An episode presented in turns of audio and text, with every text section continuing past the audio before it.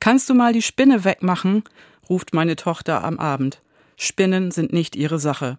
Solange sie draußen sind, okay, aber in der Wohnung bitte nicht. Mich fasziniert an Spinnen, wie sie ihre Netze spinnen und wie sie die dünnen Fäden zu einem Kunstwerk verbinden.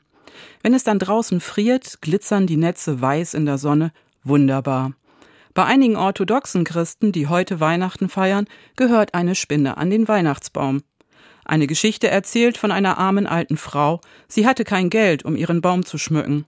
Über Nacht hat dann eine Spinne ihre Netze über den Baum gezogen und ihn wunderbar geschmückt. Mit dem Bild der Weihnachtsspinne wünsche ich deshalb frohe Weihnachten allen, die heute feiern. Kommen Sie gut durch die Nacht und bleiben Sie behütet. Tina Hülsebus, Schulpastorin in Lüchow.